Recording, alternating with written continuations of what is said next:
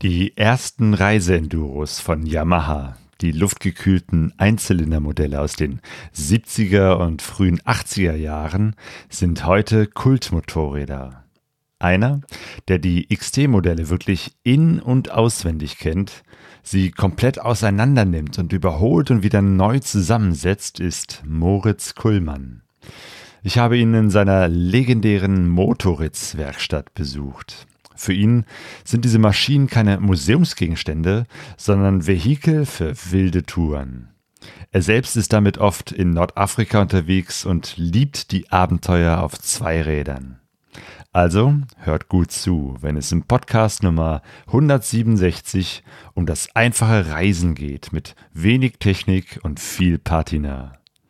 Ich bin Claudio und das ist die letzte Episode unserer Podcast-Serie über den XT-Mythos.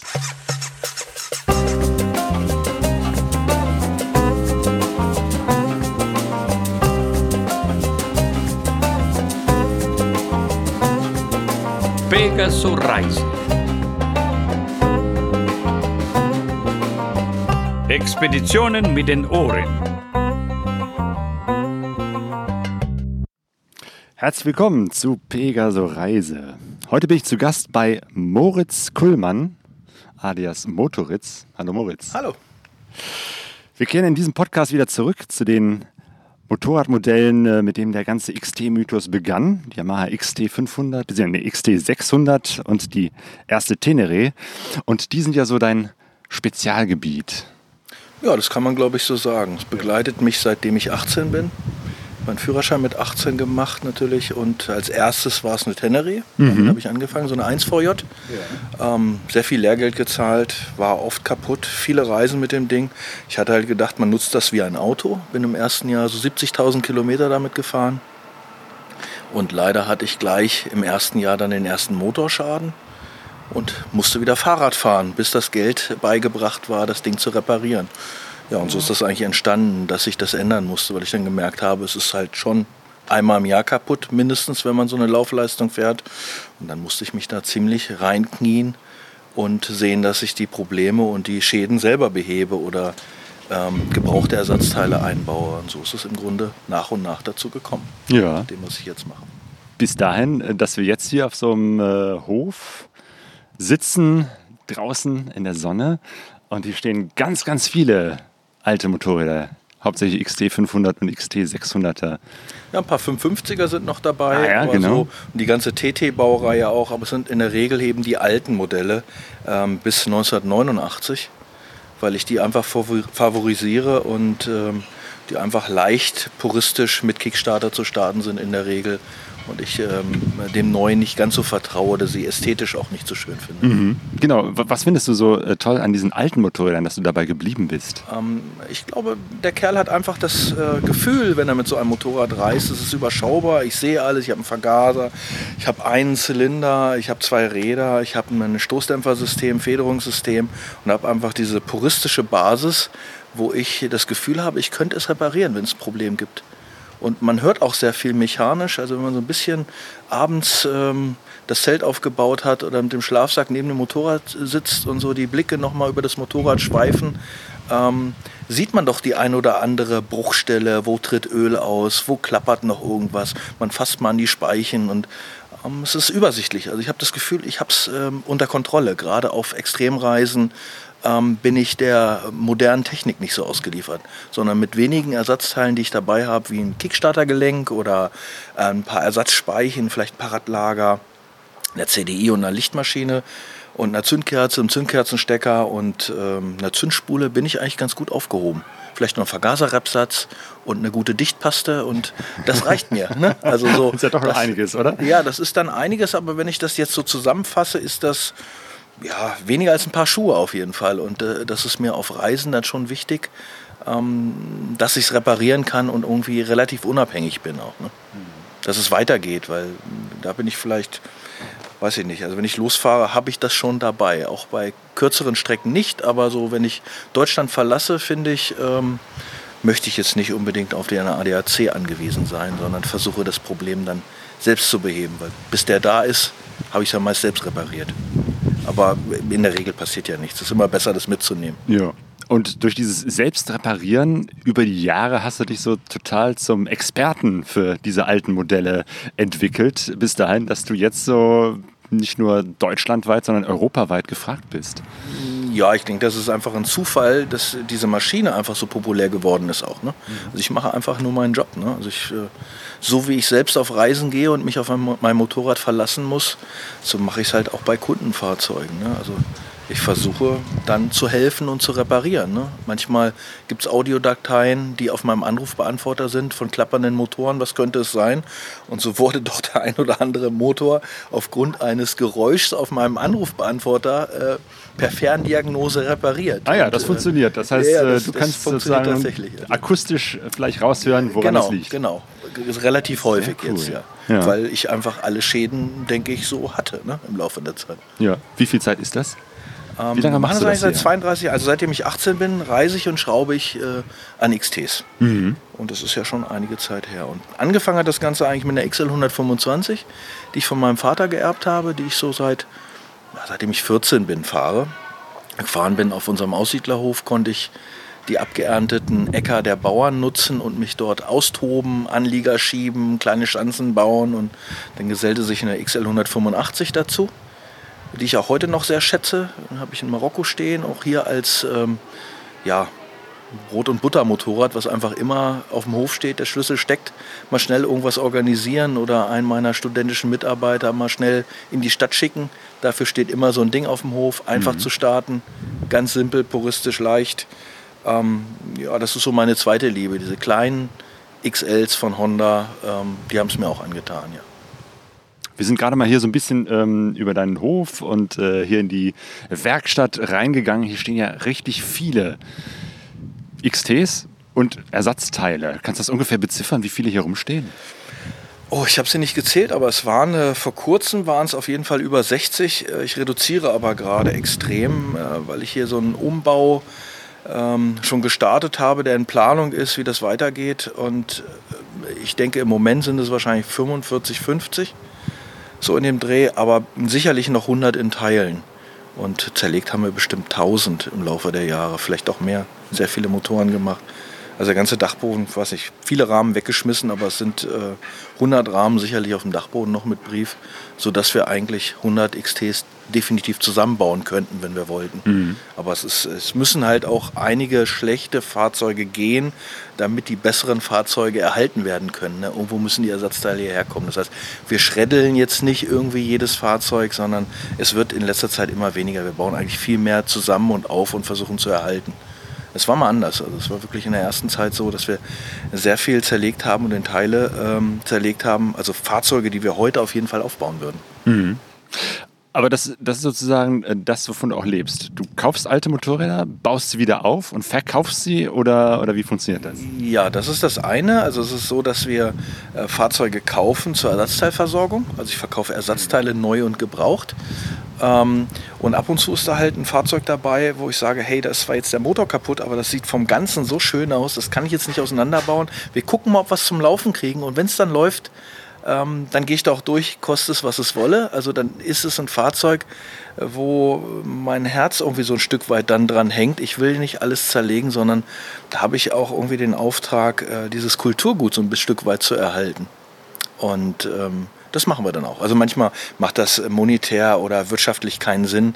Ein Fahrzeug, was hier, sagen wir mal, für 1500 Euro auf den Hof gekommen ist, ganz gut aussieht, aber ich für 3000 Euro den Motor mache und weiß hinterher, es ist eigentlich nur 3,5 wert. Ne? Mhm. Und ich fahre dann damit und äh, habe den Motor gehört und will dann aber weiter und dann kriegst du neue Reifen und TÜV und Abgasuntersuchung. Das macht natürlich manchmal keinen Sinn, also rein wirtschaftlich, aber da ist dann auch trotzdem noch der Spaßfaktor. Wir haben das Ding wiederbelebt. Ähm, es macht den Kunden glücklich und es geht auf die nächste Reise. Ne? Sowas machen wir also auch. Es ist jetzt nicht immer, dass das da total wirtschaftlich sein muss. Okay, aber das heißt, bei dir kommen auch Leute vorbei, haben eine alte XT 500 oder XT 550, eine XT 600, eine Tenere oder so und sagen, bau die mal wieder auf oder da ist was ja, kaputt ja, das gibt's häufiger. da muss was repariert es werden. Gibt, es gibt zum einen, ähm, ich sag mal, die, den Mann, der 20 Jahre lang nicht gefahren ist, mit den Kindern und dem Job und dem Haus äh, im Grunde das Motorradfahren und das Reisen aufgegeben hat. Und jetzt ähm, so mit Ende 40, Anfang 50 äh, seine alte Liebe wieder findet, also dieses Motorrad in der Garage findet und es mit zu mir bringt und sagt, hey, ich will das Ding wieder fahren, die Zeiten haben sich jetzt wieder geändert Back to the Roots, das war eigentlich so die schönste Zeit in meinem Leben. Ich möchte wieder mit dieser Tenere fahren und reisen. Das haben wir relativ häufig. Mhm. Und es sind auch oft die Kinder dieser Leute, die dann auf diese Maschinen steigen. Es sind nicht nur die alten Hasen, die jetzt sagen wir mal nach einer Midlife-Crisis oder sagen, was geht denn noch im Leben, alles erreicht haben, ähm, mein Haus, meine Frau, mein Auto, mein Hund und jetzt wieder das Motorrad, sondern es ist tatsächlich auch eine Generation, die sagt, ähm, ich mag die alten Dinger und ich mag da dran rumschrauben und ich möchte so ein altes Motorrad fahren, bewusst, mhm. was ich reparieren kann, wo wenig Elektronik dran ist und ähm, Leistung ist mir egal, die haben eh Leistung fürs Reisen alle genug. Wir sind in Deutschland sowieso, was äh, Leistung und Fahrzeug angeht, eigentlich ähm, das ist total überbewertet. Also das, das Fahrzeug macht ja nicht die Reise, sondern ähm, ich muss mich eigentlich auf dieses Fahrzeug irgendwie verlassen können, es vermeintlich im Griff haben und ähm, eine überschaubare Technik auch reparieren können. Gerade bei Extremreisen äh, finde ich, ist es eigentlich wichtiger, das Fahrzeug zu kennen und es zu beherrschen, als von vornherein zu sagen, ich brauche dieses Fahrzeug für diese Reise. Hm. Das ist eine Herangehensweise, die ich selbst nicht teile. Also ich glaube, hatte ich vorhin schon mal gesagt, ähm, im persönlichen Gespräch mit dir, so eine XL 250S zum Beispiel. Jeder weiß, der Kopf ölt, das Ding ist häufiger kaputt vom Motor. Aber wenn ich das 30 Jahre lang gefahren bin oder 40 Jahre sogar und es kenne und einen Haufen Ersatzteile zu Hause habe, vielleicht noch zwei, drei Motoren, warum soll ich nicht damit auf Reisen gehen? Weil das kenne ich wenigstens. Es mag vielleicht sicherer sein und mich sicherer an das Ziel bringen und eine schöne Reise haben lassen als äh, ein neu gekaufter Super-Adventure-Tourer. Ne? Also. Genau, das ist ja vor allem die Erfahrung der Menschen, die vielleicht aus dieser Zeit der 70er, 80er Jahre kommen, die eben halt früher solche Motorräder gefahren sind, dahin wieder zurück wollen. Aber du sagst, es gibt auch ähm, ganz viele junge Leute, die da jetzt auch Spaß haben an diesen alten Motorrädern, obwohl sie vielleicht gar nicht aus der Zeit stammen. Das finde ich interessant. Ja, das kann teilweise von den Eltern kommen, aber ich denke auch, dass es ähm, so ist, dass nach 30 Jahren HM ähm, die Leute Lust haben, sich zu identifizieren mit einem Fahrzeug, sich zu individualisieren über etwas Besonderes. Also ich habe häufiger den Ausspruch hier tatsächlich von jungen Leuten gehört, ja, Trans-Euro Trail interessiert mich, will ich fahren.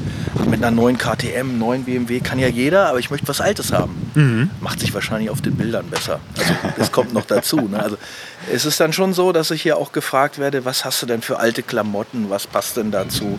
Ähm, was nimmst du denn mit auf Reisen? Sage ich, hey, fahrt einfach los. Ne? Also ich meine, Euro-Schutzbrief und wir sind ja hier total versorgt. Es wird einem überall geholfen. Also muss jetzt nicht für jegliche ähm, Eventualität äh, Material mitschleppen, sondern was soll ich einen Dichtsatz von Motor mitnehmen, wenn ich ihn selbst nicht reparieren kann? Kann ich ihn auch zu Hause lassen. So, ne? wenn ich, äh Aber du würdest sagen, so eine, so eine alte XT, ähm, die kann man auch fahren, ähm, wenn man nicht selbst der Megaschrauber ist? Oder was sollte man können? Ähm, ich glaube, man kann sich in diese Sachen reinarbeiten. Also mhm. mit einem guten Werkstatthandbuch kann man eine XT relativ gut, wenn man ein gutes Gehör hat, weiß man, hey, da fehlt Öl, die Steuerkette muss gespannt werden, die läuft untenrum nicht gut, ich müsste vielleicht mal die Ventile wieder einstellen oder ich müsste die Zündung einstellen. Da kann man sich einlesen und das wollen auch viele, ähm, sich damit beschäftigen und tatsächlich versuchen, das Motorrad unter Kontrolle und im Griff zu haben und das reparieren zu können. Das ist schon, glaube ich, ähm, ja, ein großes Ziel der Reisenden, nicht nur die Reise zu tun, sondern dieses Fahrzeug auch selbst warten zu können. Wenn man allerdings darauf überhaupt keine Lust hat, dann würde ich sagen, ist vielleicht ein XT500 oder eine XT600 nicht das Richtige. Also nur fahren geht da nicht. Ne? Also das trägt einen schon überall hin, aber man muss so ein bisschen diese Wartungsintervalle und das auch schon einhalten. Ansonsten kostet das tatsächlich Geld. Ja, bisschen Schrauben gehört dazu. Wie bist du ans Schrauben gekommen? Also, ne, du hast schon gerade erzählt, ne, als junger Mensch, die, die Maschine war kaputt. Du hast ein bisschen rumgeschraubt, aber hätte ja auch dann sein können, dass du sagst, okay, komm, das äh, äh macht jetzt keinen Spaß, ich äh, kaufe mir doch ein etwas neueres Modell oder so. Aber du bist da irgendwie dran geblieben. Na nee, gut, das war jetzt einfach aus der Schülersicht auch, es war ja kein Geld da. Ne? Ich habe äh, Nachhilfe gegeben in der Schulzeit und Fische gezüchtet tatsächlich, um äh, mir mein Hobby Motorrad leisten zu können. Und hatte also diese XL 125 von meinem Vater geerbt und erinnere mich, dass ich, was weiß ich, alle vier Wochen bei unserem Honda-Händler in Einbeck war, bei Kerkau und dort äh, einen neuen Kolben gekauft habe. Wusste aber nicht, dass man den Zylinder hohnt, sondern ich habe da immer einen neuen Kolben und neue Kolbenringe eingebaut und mich gewundert, dass das nicht gehalten hat. Ne? Also wir haben wirklich auch viel kaputt geschraubt. Also so als 13, 14, 15-Jähriger den Motor auseinandergenommen, weil es jetzt nicht so einen Wert hatte. Ähm, ja, das haben wir halt häufiger gemacht. Da waren so die ersten Schrauberanfänge, aber haben auch wirklich viel Blödsinn geschraubt. Ne? Also hier geschliffen, da geschliffen, da geölt und ich wusste halt überhaupt nicht, dass man den Zylinder auf die nächste, auf die nächste Größe holt und nicht einfach in den Zylinder so ein bisschen mit Schlögelpapier da durch und den nächsten Kolben da reinsteckt. Ne? Dass das so nicht funktioniert. Ne? Das musste ich dann also auch erst erfahren. Das hat mir also keiner gezeigt. Wir haben also wirklich selber gebastelt und eingedichtet und gemacht, aber es ist auch viel kaputt gegangen. Allerdings, als ich dann 18 war und mir meine erste Tenere gekauft habe von meinem schwer erarbeiteten Geld, ähm, ja, hatte das Ding, Ganze natürlich erst so einen Wert, dass ich mich nicht getraut habe, da überhaupt selbst was dran zu machen. Das heißt, es war dann schon regional ähm, damals die Firma Straubel Motorsport in Hameln. Der Manfred Straubel war damals deutscher Meister mit TT350 und sehr versiert, was diese ganze XT-TT-Reihe anging. Und dem habe ich auch oft über die Schulter geguckt als 18-Jähriger. Ne? Das heißt, die ersten zwei Motorüberholungen hat er gemacht. Und das hat mich so viel Geld gekostet, dass ich äh, monatelang als Student und als Schüler gejobbt habe, um diese Rechnungen zu bezahlen und in der Zeit Fahrrad gefahren bin, dass ich mir überlegen musste, hier, das muss irgendwie anders gehen. Ne? Also ich muss mir das selber aneignen und die Teile selber einbauen, sonst wird das einfach zu teuer, dieses Hobby. Das kann ich mir nicht leisten, wenn ich weiter so reisen will. Mhm. Ja, mittlerweile stehst du auf der anderen Seite. Du bist jetzt sozusagen der Spezialist, wo andere sich vielleicht was von dir abgucken können. Äh, du lebst davon. Hast du das eigentlich mal dann richtig gelernt? Nee, ich habe das nie gelernt tatsächlich. Das war wirklich Learning by Doing. Ich habe äh, ähm, Forstwissenschaften bis zum Vordiplom studiert und ein Grundschullehramt, habe aber diese Studien eigentlich immer ähm, finanziert durch Basteln und Schrauben an XTs. Mhm. Und irgendwann vor dem Referendariat ähm, wurde mir eigentlich die Entscheidung abgenommen, gehe ich ins Referendariat, werde Lehrer oder mache ich mich selbstständig mit dieser XT-Geschichte. Und da wurde mir die Entscheidung insofern abgenommen, dass an diesem Tag, wo die Entscheidung fallen sollte für mich, eigentlich schon über 50 Mal am Tag das Telefon zum Thema XT klingelte. Und da habe ich gesagt, hey, soll ich ins Referendariat gehen oder ach, nutze ich die Unsicherheit und mache das weiter, was ich kann und was mir Spaß macht. Und mir ist ganz froh, dass ich hier stehe und diese Entscheidung gefällt habe, weil ich glaube, es war für mich die richtige Entscheidung einfach klar, es waren viele Türen, die offen waren und ich bin durch eine Tür gegangen und dann öffnet sich die nächste und jetzt äh, stehe ich hier und kann auch so ein bisschen sagen, ich kann jetzt ähm, ja, vieles möglich machen mit dieser XT ne, oder um das ganze Umfeld weiter ausbauen, meinen Job weiter, weiter ausbauen, habe ein tolles Team von Studenten, die mir helfen. Ähm, die das auch leben mittlerweile und auch mit diesen XTs reisen und äh, das hier ganz klasse finde. Also es ist ein tolles Team, was hier mit mir zusammenarbeitet und was mir auch sehr viel gibt. Weil ganz alleine in so einer Werkstatt vor sich hinarbeiten, das ist zwar schön und das mache ich auch zwei Tage die Woche, aber die anderen Tage bin ich ganz froh, auch von diesen jungen Studenten zu leben und denen was weitergeben zu können und die geben mir auch eine ganze Menge weiter. Also das hat sich einfach. Bist also doch ein bisschen Lehrer geworden. Ein Stück weit glaube ich schon. Ja. ja. Also klar, das ist. Ähm, ja, das ist ja auch so eine Art von Berufung. Ich glaube, wir geben hier eine ganze Menge weiter auf diesem Hof. Der ist schon für alle offen und äh, wir sehen hier sehr viele Menschen und es macht mir Freude. Ich bin wirklich Menschenfreund, was das ja. angeht. Ja, ich muss das mal beschreiben hier. Das ist eben halt so ein, so ein, ein altes Haus, ein alter Hof. Wie alt ist der? Ist aus dem ja, 17. Jahrhundert, Anfang 17. Jahrhundert, 1608 ungefähr. Die Scheune stand schon mal an einem anderen Ort, die ist also noch älter, eine reine Eichenscheune die wir nach und nach isoliert umgebaut haben. Das heißt, es war eine Riesenruine, stand unter Denkmalschutz und wir haben uns hier nach und nach durchgefräst, die ersten Jahre. Jetzt kann ich hier sitzen und sagen, okay, Das eine oder andere ist nicht fertig, aber ich kann so ganz gut leben. Also es ist in Ordnung. Es muss jetzt nicht alles fertig und ähm, perfekt sein, sondern auch so ein XT ist nie perfekt. Also diese komplett neu lackierten Dinger, die dann neben der Kaffeemaschine im Wohnzimmer stehen, das ist hier so gar nicht so meins. Das muss schon benutzt werden. Und ich bin gar nicht so ein Neumacher, sondern das kann ruhig irgendwie einen Charme eines alten Motorrads haben mit Beulen und Kratzern und Macken auf dem Tank. Das muss nicht alles irgendwie neu blink blink Nee, glänzen, also neu ist hier gar nichts. Wir sitzen hier, ähm, genau, hier stehen eben halt auch ein paar Motorräder herum. Hinter uns eben halt das große Scheunentor mit äh, dem verrosteten Logo, der, dem, dem großen, was ist ein Kettenritzel? Nee, äh, ein, äh, das ist eigentlich von der Egge ein Zahnrad, was ja, ich so ästhetisch ganz schön Zahnrad. fand. Ja, genau. Es ist gar kein Zahnrad, sondern es ist tatsächlich, äh, hat Erdkrumm zerkleinert früher. Ne? aus der Landwirtschaft. Genau. Ähm, genau, und dahinter ist der Schuppen, da ist die Werkstatt, da sind so verschiedene Bereiche und da kann man irgendwie noch hochklettern. Unterm Dach sind da ganz, ganz viele äh, Teile der XT. Und ja, hier werden eben halt Motorräder auseinandergeschraubt und wieder zusammengebaut. Ja, und vor allem Motoren überholen. Ja. Ne? Also wir machen sehr viel Motorüberholung. Das ist so das Hauptaugenmerk. Ich glaube, da kommt auch das meiste Geld eigentlich rein. Also das ist so das, was das Ganze trägt. Ähm, meine Lederjacken und meine Boutique, das ist eher so, ich nenne es mal Hobby. Ne? Das Ja. ist so das, was ich sehr schön finde. Ich finde den, den, das Material Leder sehr schön, damit zu Genau, arbeiten. du, du hast noch einen zweiten Bereich und da gibt es eben halt so Zubehör. Wie du schon sagst, ne? Lederjacken, äh, andere Jacken, Kleidung, Ja, so Schuhe. Werkzeugtaschen und Ja. äh, Geldbörsen und alles, was man auf Reisen auch so braucht, weil ich einfach jetzt ähm, wertig und clean nicht so wirklich was gefunden habe. Ne? Also wo man so vom Tier zum fertigen Produkt eigentlich die Linie so nachvollziehen kann. Ne? Also die Tiere kommen hier aus der Region. Biobauern, meine Freunde äh, geben mir die Felle. Dann geht das in eine Gerberei ganz in der Nähe. Da wird das chromfrei gegerbt und dann kommt es hier zurück und wird hier auf dem Hof verarbeitet und genäht zu Dingen, die wir schön finden einfach. Wo ich auch hinterstehe. Zu Lederjacken. Ja, Lederjacken, Nierengurte, kleine Geldbörsen, Taschen, Lederschürzen, Gürtel, so, all solche Dinge halt. Ne?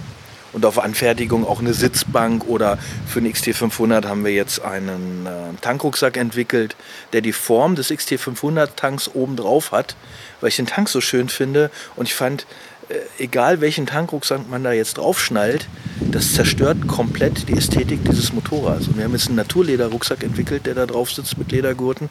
Ähm, ich glaube, ähm, der gefällt. Also der hat genau die Tankform und obendrauf auch die Tankform, ganz puristischen. Ja, das ist jetzt kein, kein Ding, was man jetzt unbedingt verkaufen kann, weil die Arbeit, also das würde keiner wertschätzen. Aber so für uns und für Freunde machen wir das. Also gibt es auch mal so individuelle Fertigungen aus Leder. Ja, ja, weil es eben halt hier direkt vor Ort gemacht wird. Ja. Das Reisen spielt für dich ja auch eine große Rolle. Und du warst auch oder bist teilweise immer noch mit äh, diesen alten Motorrädern äh, in der Welt unterwegs. Ja, das stimmt. Ähm, ja, meine Eltern sind viel mit mir gereist. Wir hatten so ein selbstgebautes Wohnmobil in den 70ern und 80ern, als es noch keine Wohnmobile gab. Sah aus wie ein größerer VW-Bus T1, T2, so ein XXL, so mit Doppelscheinwerfer und äh, Chromlampe, Holzfußboden und Alukarosse. Also so, so ein Eigenbau hatte sich ein belgischer Professor gebaut und mein Vater hatte die Chance, dieses Ding dann zu ergattern. Und da bin ich eigentlich, ähm, mein Vater war halt Lehrer und wir sind jede Ferien, jede freie Minute eigentlich in diesem Wohnmobil unterwegs gewesen. Und äh, so war es klar, dass ich dann irgendwie, so wie ich selbst reisen konnte, mit 16 mich aufs Fahrrad gesetzt habe und mit dem Fahrrad losgezogen bin und dann später mit dem Führerschein natürlich gleich mit dem Motorrad. Und zog meine, eine meiner ersten Reisen auch gleich nach Marokko und Nordafrika. Und das hat es mir dann irgendwie angetan. Da bin ich dann immer, immer hingefahren. Seit dem Ja. ersten Mal, also 1990, musste ich dann eigentlich ja, jedes Jahr in diese Sahara-Länder. Warum? Das hat dich da so fasziniert. Ja, das, das Andersartige, das Fremdartige. Ich wollte einfach was äh, Neues sehen. Also es, es, die, die Menschen haben mich fasziniert, die Landschaft, dass die Landschaftsformationen sich so schnell äh, verändern. Aber dieses andere Leben, dieser Purismus dann beim Zelten, Campen, ich kann einfach draußen meine Isomatte ausrollen, meinen Schlafsack darüber legen und ein Feuerchen anmachen. Es war so vieles, die Freiheit war halt noch so möglich. Es hier schon relativ eng war und man ist eigentlich überall mit offenen Armen äh, empfangen worden. Ne? Also eine Situation, eine Pause gemacht, völlig ausgelaugt von der Anreise nach Marokko auf äh, eine, Erhöhung gefahren auf einen Acker, auf ein Feld und äh, uns da auf diesen Acker gelegt, auf unsere Jacke und äh, machen die Augen wieder auf. Dann steht äh, wilder Honig, ähm, geronnene Milch und eine Kanne Tee neben uns. Und der, der uns das gebracht hatte, lief ohne was zu sagen wieder weg. Hey. Also so sind wir dort empfangen worden. Das ist mir das häufig passiert. ja. Ja, ich versuche jetzt einfach ähm, ja, einiges aufzusaugen mit Gaumen, Augen und ähm, mit der Seele und das äh, auch wieder zu spiegeln oder ähm, sag auch vielen Freunden, ihr fahrt doch einfach los, habt doch keine Angst, äh, in diese Länder zu reisen. Ihr werdet dort empfangen, wenn ihr mit offenen Herzen äh, dort auftretet und äh, frei seid und nicht so deutsch seid, äh, dann wird das wiedergespiegelt und dann erfahrt ihr auch diese Gastfreundschaft und diese Offenheit. Ne? Diese erste Erfahrung, die du damals gemacht hast, du warst unterwegs mit einem Kumpel oder? Nee, ich bin ganz alleine Ach so, gefahren. ich ah ja. äh, habe wirklich mit 18 den Führerschein gemacht. Die erste Reise trug mich dann äh, nach Griechenland, äh, über Italien, dann mit der Fähre nach Griechenland, dann Andros, Tinos, Mykonos, Santorin. Mit einer XD 500? Äh, nee, mit einer Tenere. Mit, einer Tenere. 1 Ach ja, die, die eine damals- damalige ja. Freundin äh, Mhm. hinten als Beifahrerin äh, mit unterwegs. Und dann sind wir über Albanien, die Jugoslaw damals jugoslawische Küste zurückgefahren. Kurz bevor der Krieg losging, das war 91, genau. Da waren schon Panzer in Pristina auf der Straße. So, das war die erste Reise tatsächlich mit 18. Und dann habe ich gesagt, danach möchte ich unbedingt den afrikanischen Kontinent bereisen. Das Motorrad repariert, es war nach der Reise kaputt. Die Tenere habe die repariert und bin im darauffolgenden Jahr, praktisch nach dem Abitur, direkt nach Marokko gefahren. Und ähm, ja, ganz alleine, es war erstmal ganz komisch. In Luxemburg habe ich irgendwie in den Sümpfen genächtigt, äh, ohne Zelt, kein Zelt dabei, nur ein Schlafsack. Und äh, ich glaube, die Nacht kein Auge zugetan, weil äh, so viel Frösche und Wildgeräusche im Wald. Äh, ich wollte also keine Übernachtung auf dem Campingplatz oder hab mir das, ich mag das irgendwie frei. Aber es war erstmal komisch. Die erste Nacht. Die zweite ging dann schon, war irgendwo in Spanien schon, bin relativ schnell weitergekommen. Und dann in Marokko oh, habe ich gedacht, ach du je, was ist denn hier los? Habe von der Grenze einen, äh, jemanden abge hat mich jemand abgefangen, der ist dann auf dem Motorrad mitgefahren. Ja, wollte mir eigentlich nur einen Teppich verkaufen. Ne? Hat mich dann irgendwie das Motorrad irgendwo abstellen lassen, damals in Tanga in den Gassen. Ich als 18-Jähriger war äh, gutgläubig und dachte, die meinten, das alles gut. Und äh, dann hat das Messer gewetzt und den Teppich schon eingepackt und ich sollte diesen Teppich kaufen. Ich bin aber hart geblieben, habe ihn nicht gekauft, bin aus der Situation dann auch irgendwie rausgekommen, hatte aber mächtig Angst und bin dann sofort aus dieser Stadt raus, auf einen Berg geflüchtet, wo es gutes Essen gab und äh, habe im Zelt gesessen und einen Tee getrunken und eine Melone gegessen, habe das ganze Revue passieren lassen. Gedacht, hui, die haben ganz schön mit meiner Angst gespielt und traf dann dort ein französisches Pärchen, dem ging es genauso. Und dann haben wir uns zusammengetan und einen wundervollen sechswöchigen Marokko-Urlaub zusammen verbracht. Danach. Und das war so, mit denen bin ich dann noch viel gereist im Weiteren. Also auch in der Türkei und noch mehrfach Marokko. Achso, das heißt, da hat sich eine Freundschaft Genau, da ergeben, hat dass sich eine ihr mehrmals Freundschaft dann entwickelt und mit denen bin verabredet ich, fuhren die gleichen Motorräder, haben Ja. gleiche Ideen gehabt und äh, mit denen habe ich mich oft verabredet und wir sind dann gemeinsam in den Urlaub gestartet, die ersten Jahre. Genau. So Aber das war so, deswegen sagt man auch Marokko lieben oder hassen. Ne? Das war eine Zeit, wo äh, der Drogenkonsum und das Drogenverkaufen noch sehr öffentlich äh, gemacht wurde. Das waren also so 10-, 12-jährige Kinder, die mir eine Schokoladentafel Dope angeboten haben und ich rauche nicht, ich trinke nicht. Es war, die waren sehr hartnäckig, die konnten das gar nicht verstehen, dass man da ist und das nicht konsumiert. Und ähm, das hat mir doch so ein bisschen Angst gemacht als 18-Jähriger tatsächlich. Aber es hat mich auch gereizt. Also ich glaube, es war so Genau, das hat dich ja jetzt nicht davon abgehalten, dass du gesagt hast, ach, nie Nee. wieder Marokko. Im Gegenteil, du bist ja totaler Marokko-Fan geworden. Nee, genau. Also es, es hat, das Blatt hat sich ja gewendet in diesem Urlaub. Ich habe das also durchgestanden, diese ersten Tage.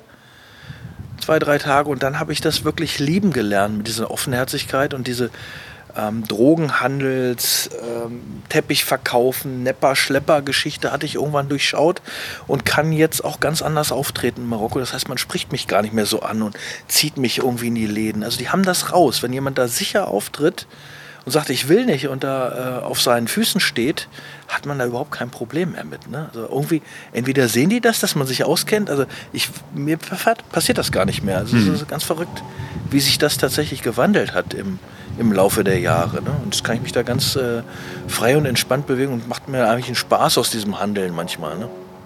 Das heißt, das ist vielleicht auch so, so ein Ding, dass man auch äh, lernen muss auf Reisen. So erstmal diese, äh, diesen ersten Kulturschock und dieses äh, ausgeliefert sein als der Tourist, der von draußen kommt und erstmal alle stürzen sich auf dich. Äh, wenn man das überwindet, kann man vielleicht nochmal anders auf so eine Kultur äh, stoßen und mit den Menschen in Kontakt treten. Ja, ganz sicher. Das, das sehe ich genauso. Also ich glaube, es ist wirklich so, das formt einen ja auch. Ne? Das Reisen prägt einen, man ist offen und Menschen sind anders und äh, ich mag diese Andersartigkeit und das ist ja auch die Faszination, das sind ja die Facetten, ne? die, die, mich an diesem Reisen auch faszinieren. Nochmal was Neues, warum denken die so, was kochen die, ähm, wie prägt die Landschaft und das Essen und ähm, das ganze Miteinander den Menschen auch. Was ist so wichtig? So die Frage nach Hobbys stellt man ja oft. Mhm. Was hast du denn für Hobbys? In Marokko, wenn du jemanden fragst, was hast du für Hobbys? Ja, äh, Schlachten. also so ein Steckbrief, den wir mal ja. von jemandem erstellt haben, der gerne eine deutsche Frau zum Beispiel kennenlernen wollte. Da kann ich mich gerade daran erinnern, ein junger Mann, der sehr gerne nach Deutschland wollte und jemanden kennenlernen wollte, der sagte dann, äh, den fragten mir, wie, was, was ist denn so deine Eigenschaften und machst du denn so gerne? Ne? Und äh, Hobbys war halt Schlachten. das kommt jetzt nicht so gut an, wenn wir das hier kundtun. Ne? Oder Hobbys Gemüse, sowas gibt es einfach nicht. Ne? Die leben einfach und äh, äh, das existiert nicht. Ne? Das ist ja aus der Fülle heraus haben wir ja diese ganzen Unterhaltungen. Ne? Das ist völlig auch, auch Reisen, das Reisen als solches. Mm, stimmt. Ja. Mein marokkanischer Mitarbeiter zum Beispiel ist vorher nie gereist. Der kennt Marokko gar nicht. Der kennt Agadir und das Umfeld, aber der kennt tatsächlich das Land nicht. Der kennt das eigentlich erst, seitdem er mit uns die Möglichkeit hat, mit dem Motorrad sein Land zu bereisen. Und hat das ganz anders wahrgenommen. Der liebt sein Land und ist auch sehr gerne da. Aber äh, das war jetzt auch äh, eine ganz neue Geschichte, auch für mich, mit einem Einheimischen, der zwar nicht ortskundig ist sozusagen, also überhaupt nicht. Ich kenne Marokko sicherlich deutlich besser als er. Aber ähm, der die Landessprache wirklich perfekt spricht, Berber ist und mit diesen ganzen Stämmen und mit allem in Kontakt kommt. Und dadurch kommen wir auch ganz anders in Kontakt, gerade ja, mit den Handwerkern. Das, das sind ja immer irre. die besten Kontakte, wenn man ja, vor Ort jemanden kennt, der die Sprache spricht, der die Kultur so ein bisschen kennt, genau. der weiß, wie kann man sozusagen da, da reinkommen. Dann kommt man nochmal ganz anders äh, in so eine Kultur hinein, als wenn man da immer nur als außenstehender Fremder unterwegs ist. Das ist so. Mit Aber, anderen Schneidern in Marokko hätte ich ja nie Kontakt gekriegt. Jetzt äh, läuft man durch eine Altstadt und da steht eine alte Nähmaschine Nähmaschine und Abdu hört den nähen und merkt, hu, der muss eingestellt werden, läuft da rein, spricht mit denen und stellt den gerade die Nähmaschine richtig ein und danach klappt die Naht auch oder so. Ne? Ja. Das, ist, das ist wirklich verrückt. Dein Freund Abdu, äh, wie habt ihr euch kennengelernt? Also du, du arbeitest hier mit einem Marokkaner zusammen. Genau. Ähm, hat sich das auch durch so eine Reise ergeben? Nee, das hat sich eigentlich nicht durch eine Reise ergeben. Ich kenne diese, ich sage die Schneider aus äh, Agadir und Marrakesch und überall gibt es ja so einen kleinen Schneiderzug. Das kenne ich schon lange und wir haben da öfters mal irgendwie was fertigen lassen, aber ich sag mal, ähm, der Lebensgefährte meiner Mutter, mein Stiefvater, äh, hat das irgendwann angeleiert. Die verbringen äh, sehr lange Zeit in Marokko, eigentlich immer den Winter mit dem Wohnmobil. Und dann irgendwann gesagt: Hier, Mensch, du willst doch da Jacken und ähm, probieren wir doch mal. Da ist ein Schneider, der spricht so ein bisschen Deutsch. Wir probieren mal, was der näht. Hast du nicht eine Idee? Und so. Und dann habe ich dem Muster geschickt, wie ich gerne eine Jacke hätte. Und dann hat er mir eine Jacke auf, für mich zunächst geschneidert. Und das Ergebnis war schon beeindruckend gut. Ich war davon überzeugt. Und äh, bei meiner nächsten Reise habe ich ihn besucht. Und dann habe ich ihn eingeladen, ihn mal hierher zu kommen.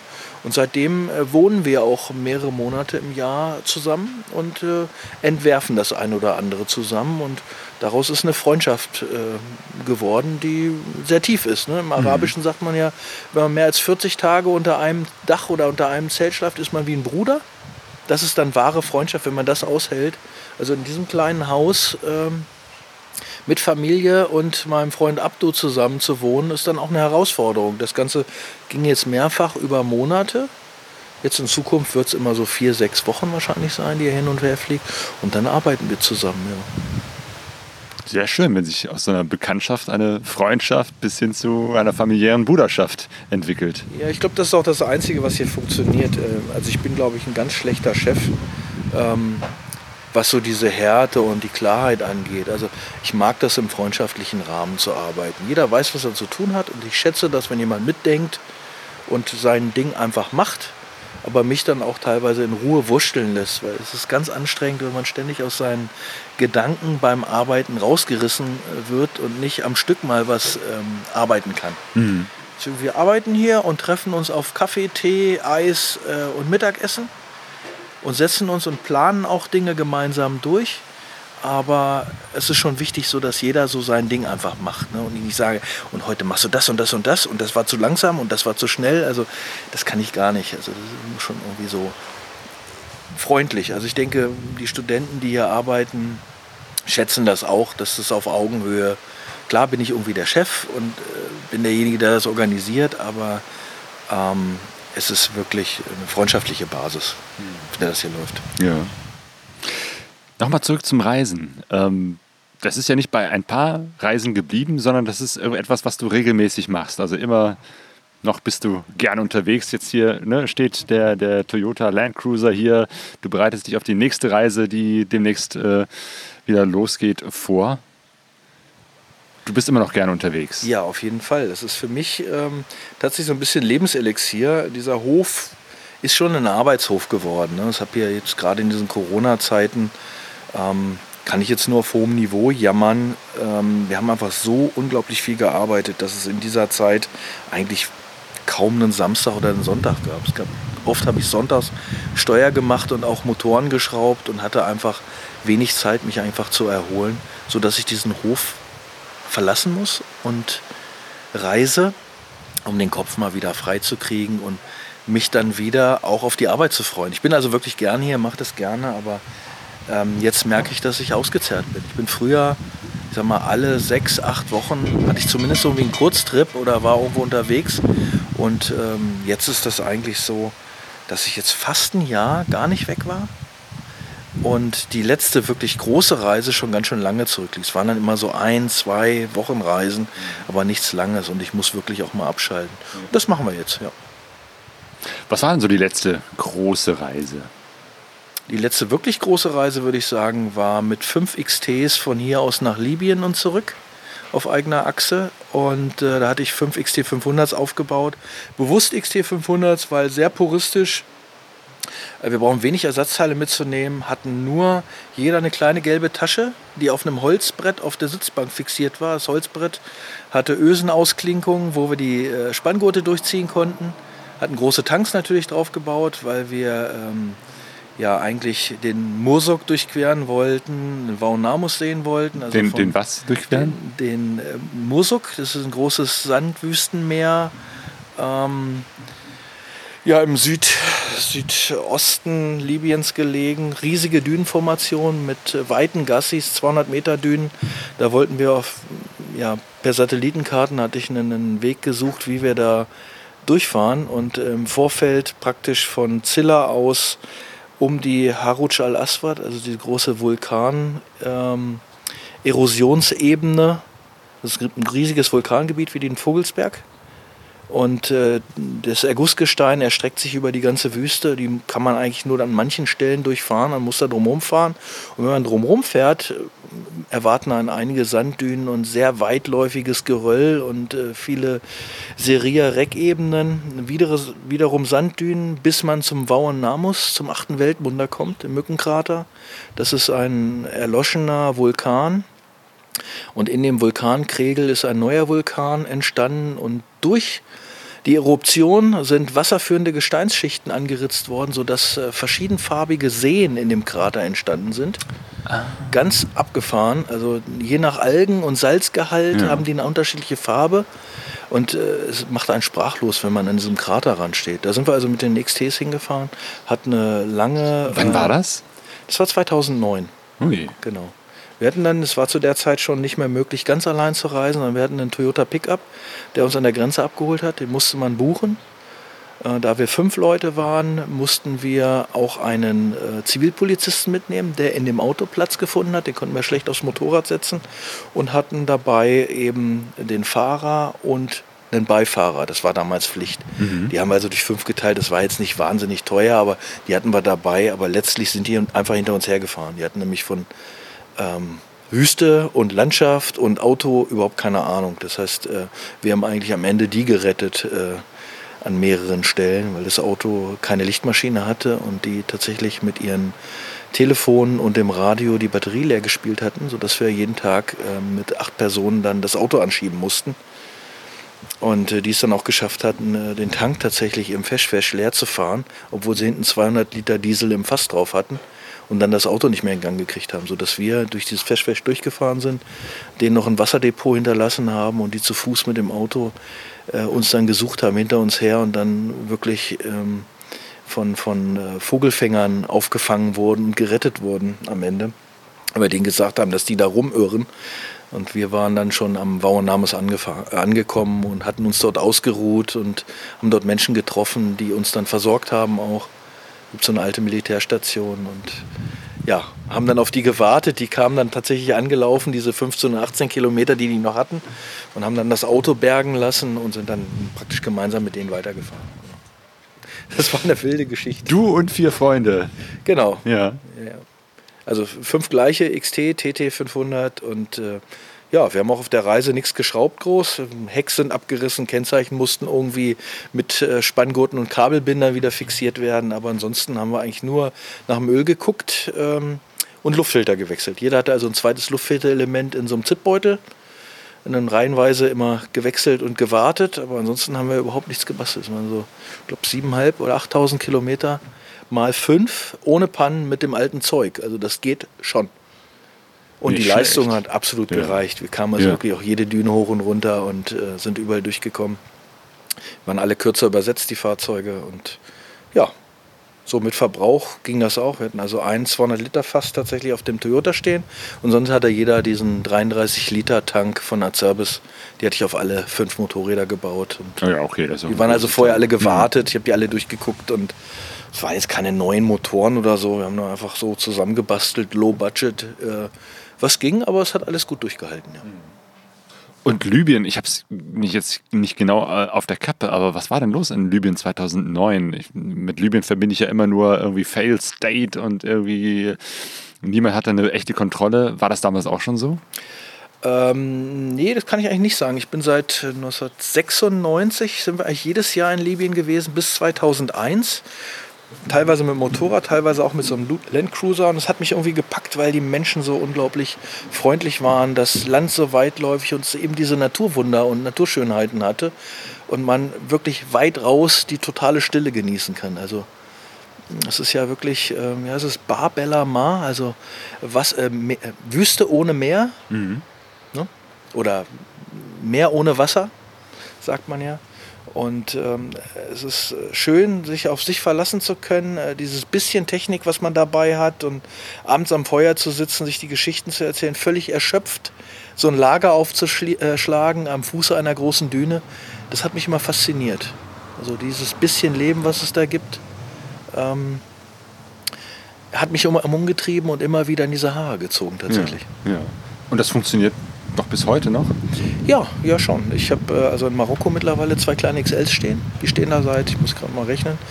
Ähm, mein Sohn ist 26 und als er in die Schule gekommen ist, mussten wir ja die Motorräder darunter schaffen und die dort abstellen, weil klar war, in den Sommerferien ist Marokko nicht so das ideale Reiseland. Wir wollten aber gerne in Marokko weiterreisen. Und äh, als Schüler hat man nun mal nur Herbstferien und Osterferien, wo sowas möglich ist, oder Winterferien. Also haben wir irgendwann mit dem Landcruiser zwei Motorräder mitgenommen, eins hinten rein, eins aufs Dach und haben die in Marokko abgestellt bei Freunden, sodass ähm, wir da drunter fliegen konnten und auch, ich sag mal, 10 Tage oder 14 Tage in Marokko einen schönen Urlaub verbringen konnten. Das heißt, äh, meine Kinder sind tatsächlich, äh, hatten vorne den kleinen Lenker, ich habe dann Fußrasten geschweißt. Achso, die Also- saßen dann vorne auf dem Lenker. Genau, meine Tochter Fahren. mit vier Ja. hat dann äh, vorne ihre kleinen Fußrasten gehabt, die sie rechts und links an Zylinder geklappt äh, benutzen konnte und hat sich an der kleinen Lenkerstrebe festgehalten. Auf dem Tank war ein kleiner Tankrucksack, teilweise geschlafen, sodass wir den Kopf mit dem äh, mit dem Helm hochheben mussten, um den Tankschnorchel anzusetzen. Also teilweise sind die dann, haben die wirklich geschlafen auf den Distanzen, weil immer wenn wir angehalten haben, dachten wir sind müde, haben die gespielt und getobt. Es waren ja immer so zwei Kinder dann dabei. Ja. Entweder meine beiden oder dann bin ich mit einem Freund gereist mit seinem Sohn oder ja, es war immer, war immer ein anderes Kind dabei, sodass die beiden sich hatten zum Spielen. Aber ähm, immer wenn wir angehalten haben, dann sind die rumgetollt und äh, kaum sind wir wieder losgefahren, merkte man schon, wie der Kopf ein wieder in den Rücken fiel oder vorne fast vom Tank glitt, sodass wir die so leicht fixiert. Dann Tankrucksack war eigentlich eine gute Sache. Die waren also zwischen Tankrucksack und mir eingeklemmt, hatten die kleinen Stellungen durch meine Hände, konnten die ja nicht runterfallen. Ne? Also mhm. es war dann auch möglich, jetzt nicht ein schweres Gelände, aber schlafen dann nicht durchs Gelände, aber so auf der Straße konnte man auch ganz gut mit dem schlafenden Kind sogar mal ein bisschen Strecke machen, das ging. Genau, gerade wenn es warm ist ne, genau. und man dann sowieso leichter wegnickt. Und mein Sohn reist jetzt im Grunde genauso, fährt halt auch so eine alte Tenere seit vielen Jahren und reist auch so low budget, also der hat das auf jeden Fall voll mitgekriegt. Der ist jetzt auch wieder aktuell unterwegs, ne? Genau, die sind gestern aufgebrochen. Ja. ja. Er und seine Freundin? Genau, die sind gestern äh, von hier losgefahren. Eine, wie das so ist, Papa, kannst du noch mal das Motorrad checken? Hier, wir wollen dann und dann in Urlaub. Ich dachte, ach du ich fahre doch selber los. Ähm, Eieiei, wie kriege ich das jetzt noch hin? Und mein Mitarbeiter Jonas ist ja nun der, der Bruder von Jemina, also von der Freundin meines Sohnes, und äh, der arbeitet hier und er wollte dann auch hinterher, also der besucht die beiden dann da unten in Südfrankreich und ein Kunde und ein Freund hat dort unten irgendwie ein Grundstück und arbeitet gerade in Südfrankreich.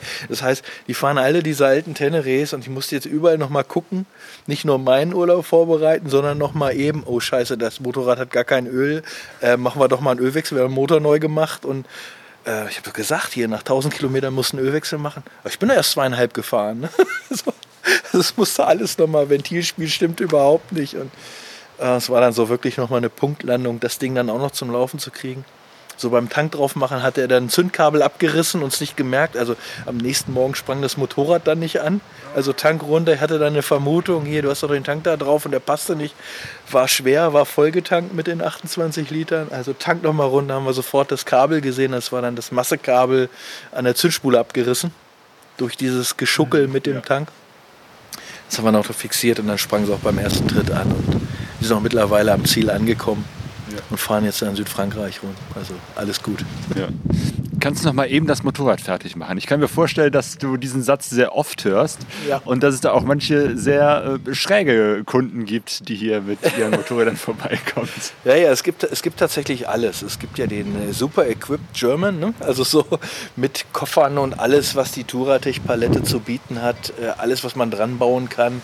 Das Ding ist eigentlich so, es würde eine Weltreise überleben. Die haben aber trotzdem Angst, damit loszufahren, weil es könnte ja auch ein Geräusch, es könnte ja irgendwas, kannst du noch mal. Ne? Aber dann gibt es auch Dinge, die hier auf den Hof kommen, wo ich denke, hey, hei, hei, hei, hei.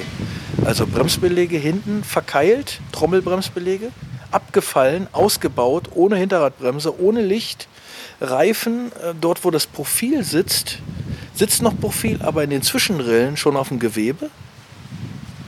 Der Blinker hängt sonst wo, also es gibt wirklich alles und die fahren da trotzdem mit rum. Ne? Also es ist wirklich, wow. Was sind das für Menschen, die sich so in solche alten Maschinen verlieben, die wieder fahren oder immer noch fahren? Gibt es da so bestimmte Menschentypen?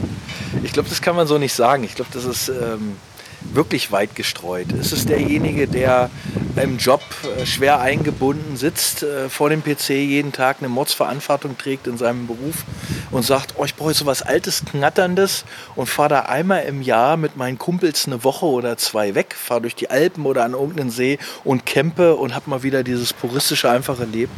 Aber es gibt, es gibt wirklich alles. Es gibt den, den 18-Jährigen, der sagt hier, oh, ich möchte einfach, mit dem Motorrad bin ich so nah dran, habe diese Naturgewalten, äh, muss so ein bisschen nach den Wolken gucken, wo halte ich an, fängt es jetzt gleich an zu regnen, halte ich jetzt lieber nochmal an, weil ich keine Regenklamotte dabei habe und weil mein Motorrad äh, lange Regenfahrten nicht mag, weil... Ähm, das Schutzblech das Wasser genau zur Zündkerze leitet und nach 50 Kilometer im strömenden Regen das einfach nur noch Fehlzündungen von sich gibt oder spuckt oder ausgeht. Und ich bleibe jetzt hier in der Bushaltestelle stehen, warte das ab und spreche mit ein paar Einheimischen. So, den habe ich. Es gibt, es gibt wirklich alles. Es gibt da jeden Menschenschlag. Ne? Also Geld spielt da auch überhaupt keine Rolle. Also es gibt mhm. wirklich den, der sagt, ich kaufe jetzt so eine XT wie eine Pizza, egal was die kostet. Hauptsache es ist von dir und du hast da drüber geguckt und ich kann mich darauf verlassen. Und darf ich denn auch in einem Jahr wieder anrufen, einen halben, wenn was kaputt ist? Sowas habe ich natürlich auch. Und ich habe auch den, der wirklich sich so eingelesen hat und äh, im Internet alle Seiten durchforstet hat, und äh, sich so belesen hat, dass er genauso viel weiß wie ich mittlerweile über die verschiedenen Baujahre und wo die einzelnen Probleme waren und dass die 1VJ so heiß wurde und der 34K02-Zylinder beim zweiten Modell mit geschrumpften Kolben ausgeliefert wurde und weil die ja ständig festgingen und die da, was weiß ich, was umbauen, aber dann eigentlich nur zur Eisdiele und zurückfahren. Also es gibt äh, wirklich alles. Also ich bin echter Menschenfreund. Ich gucke mir das an mit Abstand und gibt da viele Geschichten zu erzählen. Ich freue mich dann darüber. Manchmal, manchmal beömmeln wir uns natürlich hier auch ähm, so im Kunden- und Freundeskreis gerade über diese Geschichten. Ne? Ja. Also das ist äh, wirklich spannend. Über die Geschichten von Leuten, die dann irgendwie genau, abenteuerlich die, die dann ganz abenteuerlich unterwegs sind und es dann doch immer gut ging. Ne? Manchmal ist ja auch so eine Geschichte, ich fahre jetzt los ohne Weiß mit einem abgefahrenen Reifen und brauche dann einen Reifen in der Türkei und scheiße, da gibt es die Reifengröße gar nicht. Äh, und lerne dann so in Istanbul, komme irgendwie nach Istanbul und lerne dann die ganzen Reifenhändler kennen und übernachte irgendwo mitten im Zug und nach drei Tagen habe ich dann den Reifen und dann suche ich noch den, der mir den aufzieht oder mache es selber und dabei mache ich den Schlauch kaputt, brauche wieder den Schlauch und so weiter und so fort. Das ist ja auch, ist ja auch ein Abenteuer. Alles ne? Geschichten, Wenn die kommen dann- mir sehr bekannt vor. wenn ich dann irgendwie ähm, da irgendwo festhocke, aber das Beste draus mache einfach und nicht sage, hm, jetzt ist die Reise gelaufen, es geht nicht weiter, weil ich jetzt hier festsitze, sondern das Ganze ist dann irgendwo die Reise. Das gehört irgendwie dazu. Wenn es nicht Übermaß nimmt. Ne? Genau, aber ich glaube, das, das ist etwas, was, was wirklich äh, dazugehörte. Die Panne, äh, das Unvorhergesehene, was manchmal auch gerade eine Reise richtig äh, reizvoll macht. Ja, das stimmt. Also man muss dann einfach immer anders können, als man es vorhat. Dann erreicht man eigentlich am meisten. Ne? Also darf sich nicht, also ich habe jetzt auch bei so einer Tour, ähm, gut, so eine Sahara-Durchquerung, ähm, da müssen ja schon die Brunnen eingezeichnet werden. Ich bin jetzt noch aus einer Zeit, wo es kein GPS gab. Das ist ja jetzt alles viel einfacher, wobei man sich nicht zu sehr auf diese Technik verlassen sollte. Aber ich kann natürlich jetzt mit Google Earth und Google Maps und den ganzen Kartensystemen ist das völlig anderes Navigieren, als das früher war. Wo ich wirklich sagen musste, Mensch, mein Sprit reicht bis zu der Tankstelle maximal. Ich habe eine kleine Reserve, aber ich kann ja jetzt nicht auf dem Motorrad.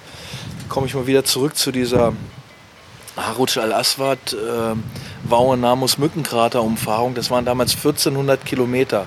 Kein Mensch kann auf dem Motorrad, was im Sand auch sagen wir mal 6 Liter, äh, 6 Liter Sprit auf 100 Kilometer verbraucht, kann also diese Menge von Benzin transportieren.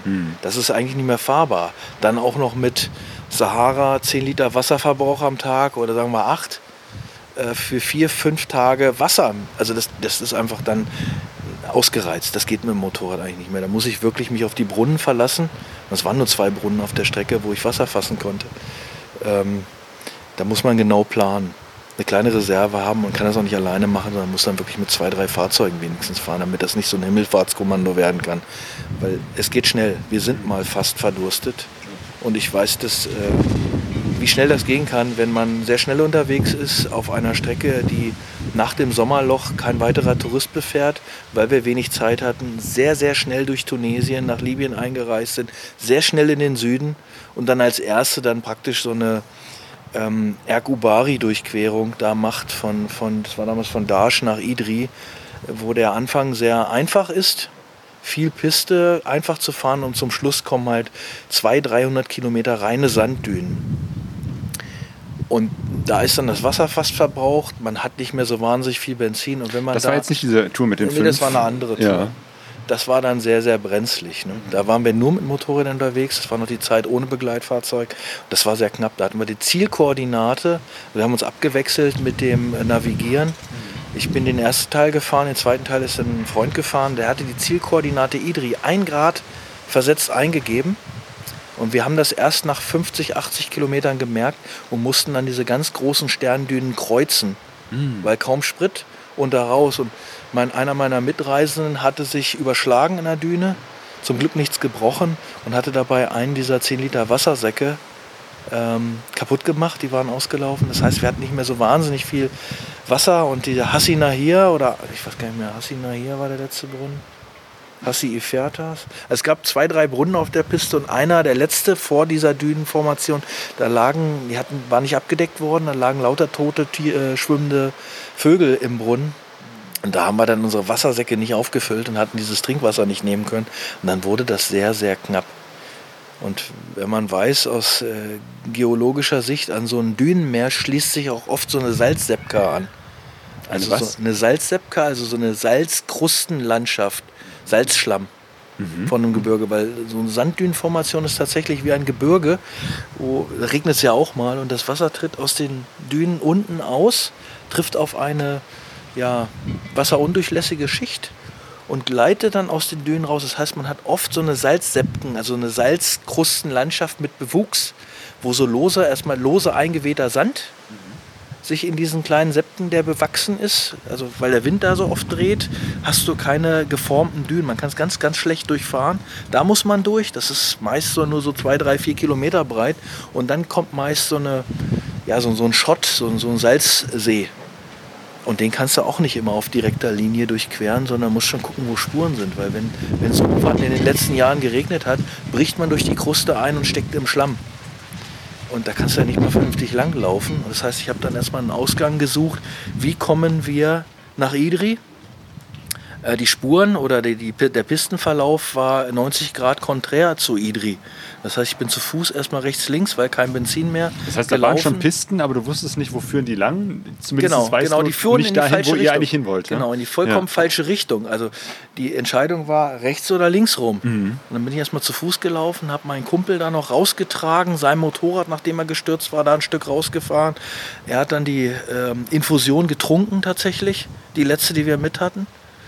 So, das war das letzte Wasser und wir hatten schon eine ganze Zeit nichts mehr getrunken, hatten nur noch 30 Kilometer, aber diese 30 Kilometer war jetzt diese Salzsepka und zum Glück ging so nach einem Kilometer Fußweg, ging dann genau in Zielrichtung eine gute Piste ab und äh, so konnten wir dann praktisch da rausfahren. Der Alex, der mitreisen, hatten auf der Tankstelle noch irgendwie 5 Liter in seinem BMW-Tank.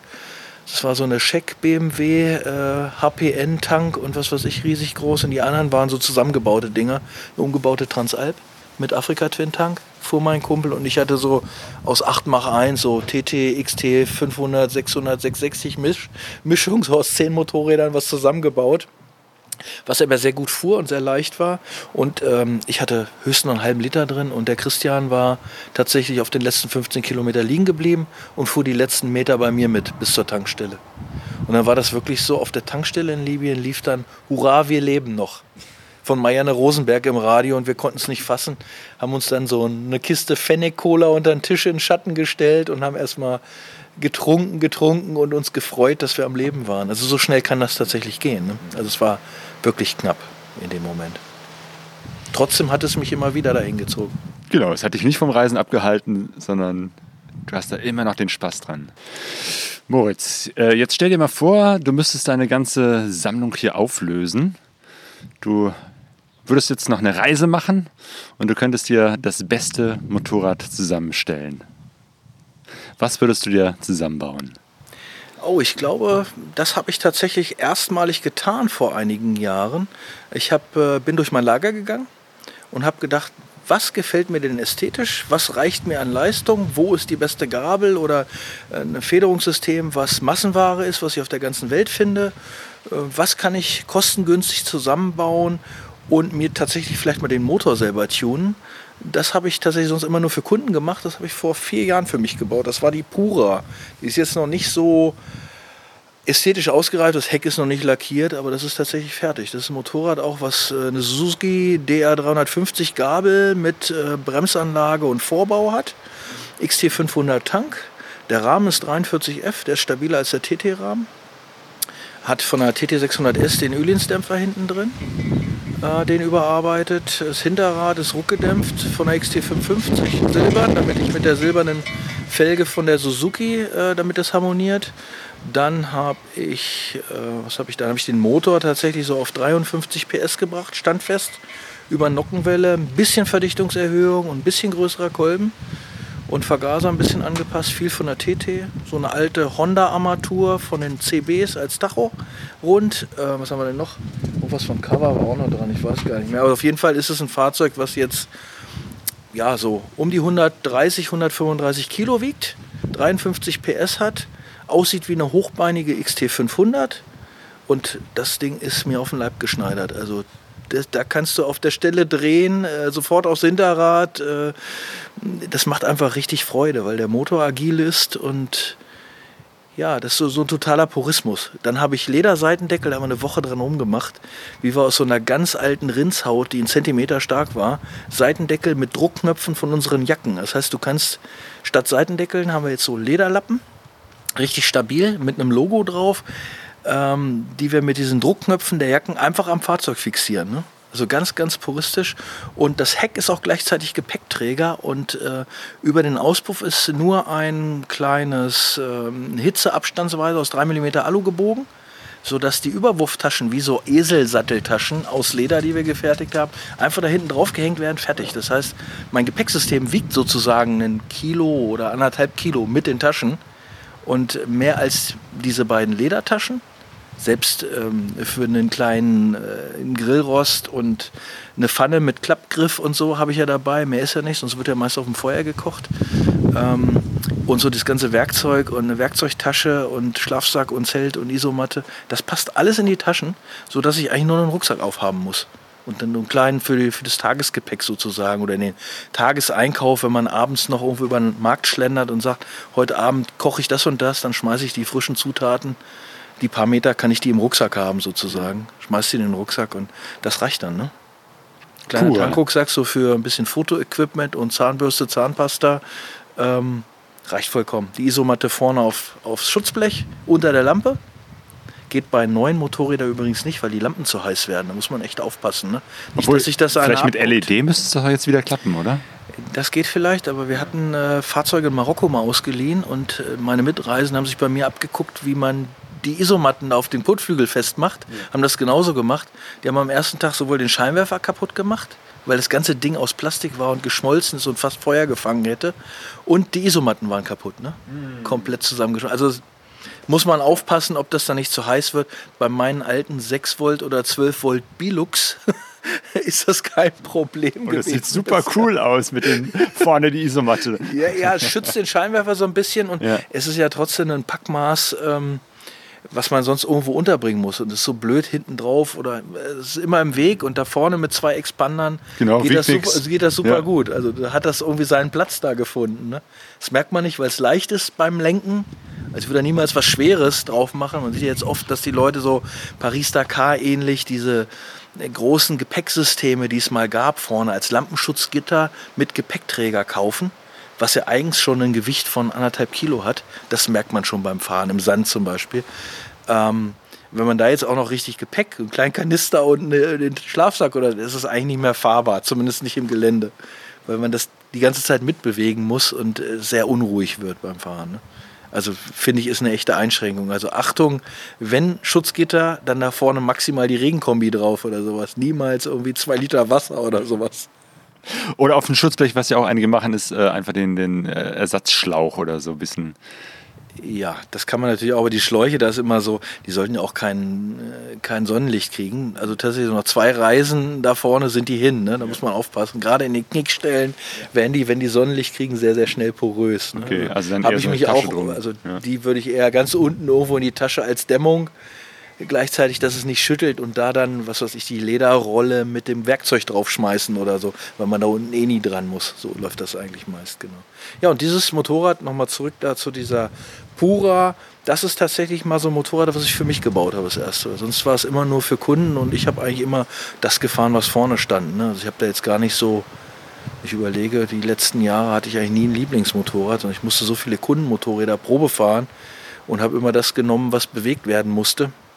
Und dass ich sagen muss, eigentlich mit der roten Nummer komme ich gut klar und habe eigentlich nur zugelassen diese Pura und eben eine TT 500, die auch damals mit in Libyen war und jetzt mit dem Originaltank ähm, wieder jetzt hier vor uns auf dem Hof steht und die läuft sehr gut, da würde ich mich nicht von trennen, aber ansonsten ist das hängig, das sind Dinger, ne? Also ich habe da schon eine Leidenschaft für, aber jetzt für das einzelne Fahrzeug, hier wird schon in den nächsten Jahren, werden diese Fahrzeuge verkauft werden, ganz sicher. Ich werde mir nur also für mich reichen fünf. Ne? Ich brauche jetzt keine 60 XTs oder sowas. Quatsch.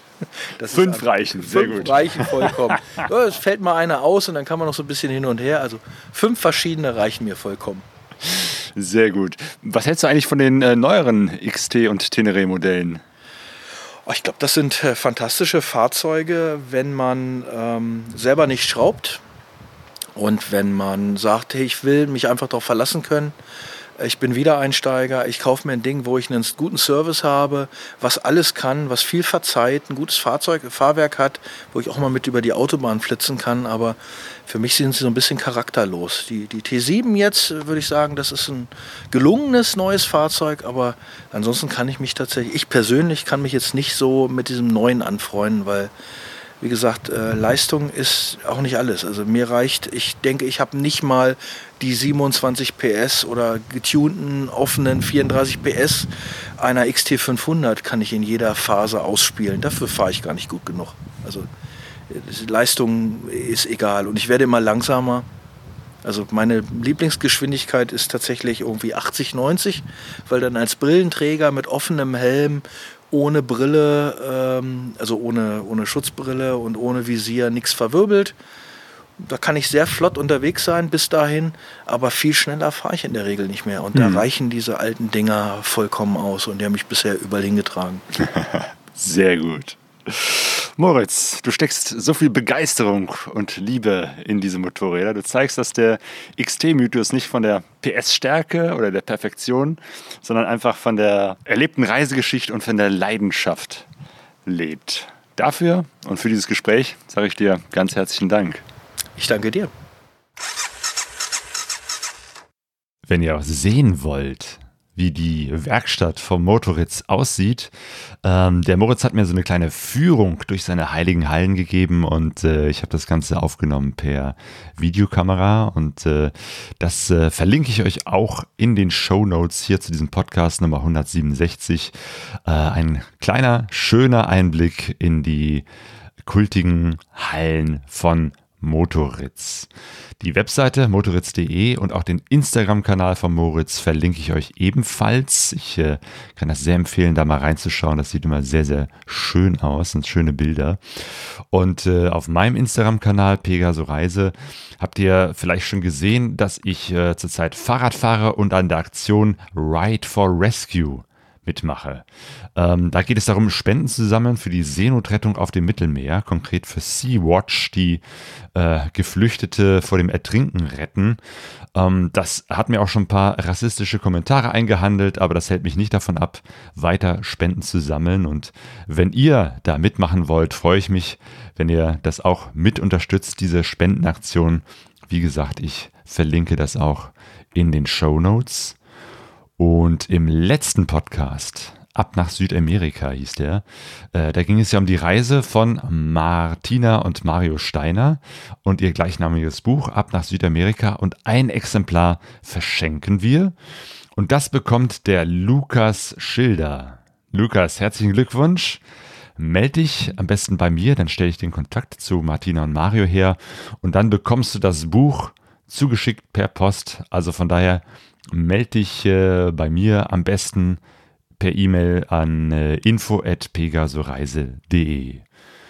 Und wenn ihr Lust habt auf ein Motorradreisetreffen, empfehle ich das MRT Gieboldehausen. Das findet nämlich dieses Jahr wieder statt vom 3. bis 5. September. Und äh, Sonja und ich werden auch dabei sein und ich würde mich tierisch freuen, einige von euch Hörerinnen und Hörer da persönlich zu treffen. Äh, am Lagerfeuer und äh, da mal wieder ein paar Motorradreisegeschichten auszutauschen. Das wäre super. 3. bis 5. September. Auch das verlinke ich in den Show Notes und sage euch jetzt ganz herzlichen Dank für das Zuhören, fürs Dabeisein und bis zum nächsten Mal. Gute Reise.